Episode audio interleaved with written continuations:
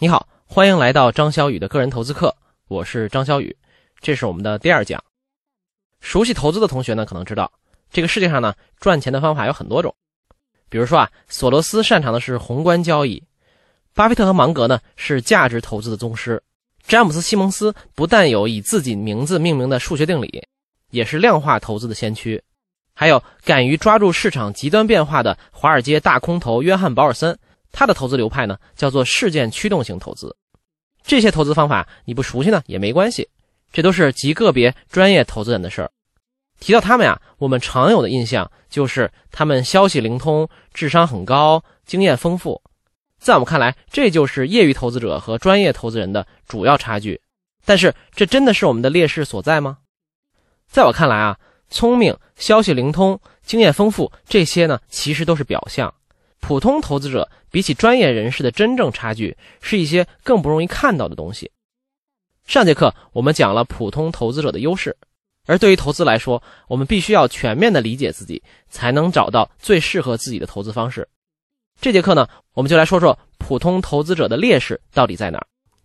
二零一七年呢，投资界有一篇著名的学术论文面试，题目呢叫做《一个世纪的趋势投资证据》。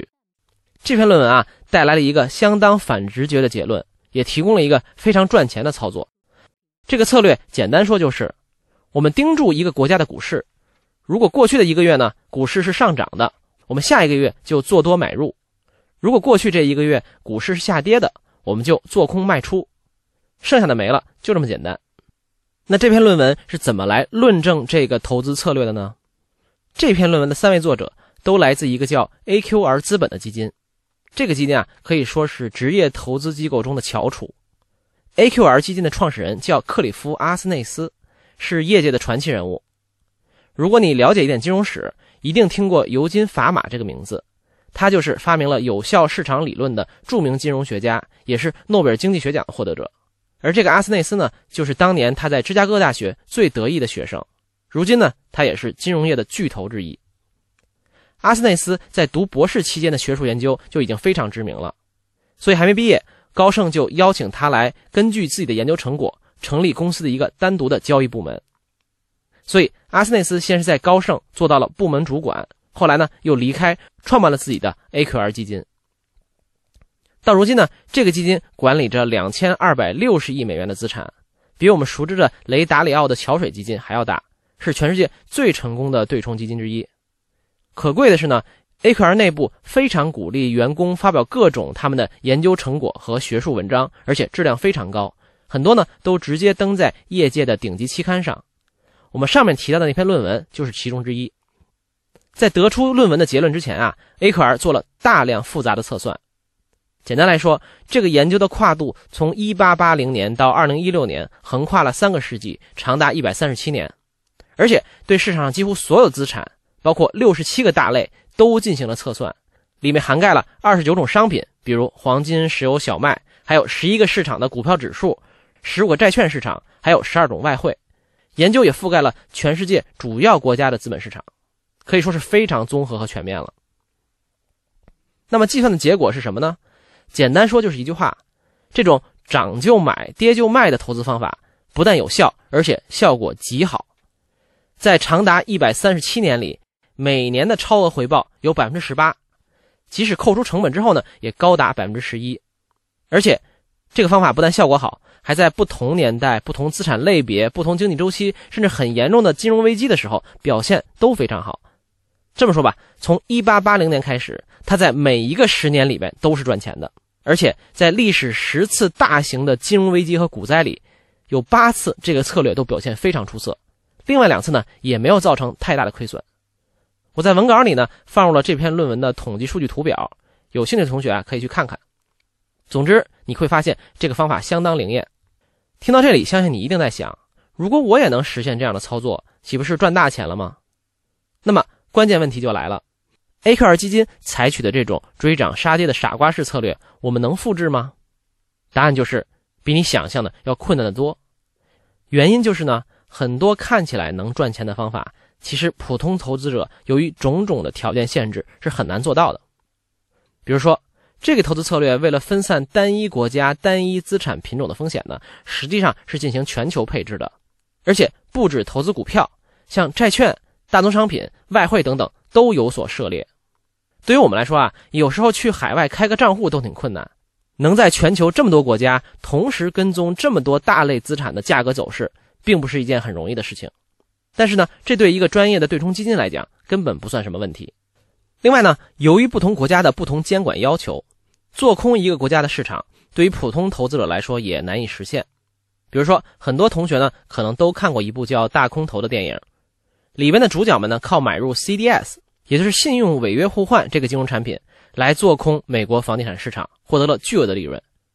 想象一下啊，如果你当时眼光神准，一下看出了美国地产市场的泡沫，有没有可能也靠这个赚到大钱呢？其实并没有，因为 CDS 这种东西按照法律是不能卖给个人投资者的。为了保证个人投资者的利益，法律规定 CDS 这种复杂的金融衍生品只有机构投资者才能买。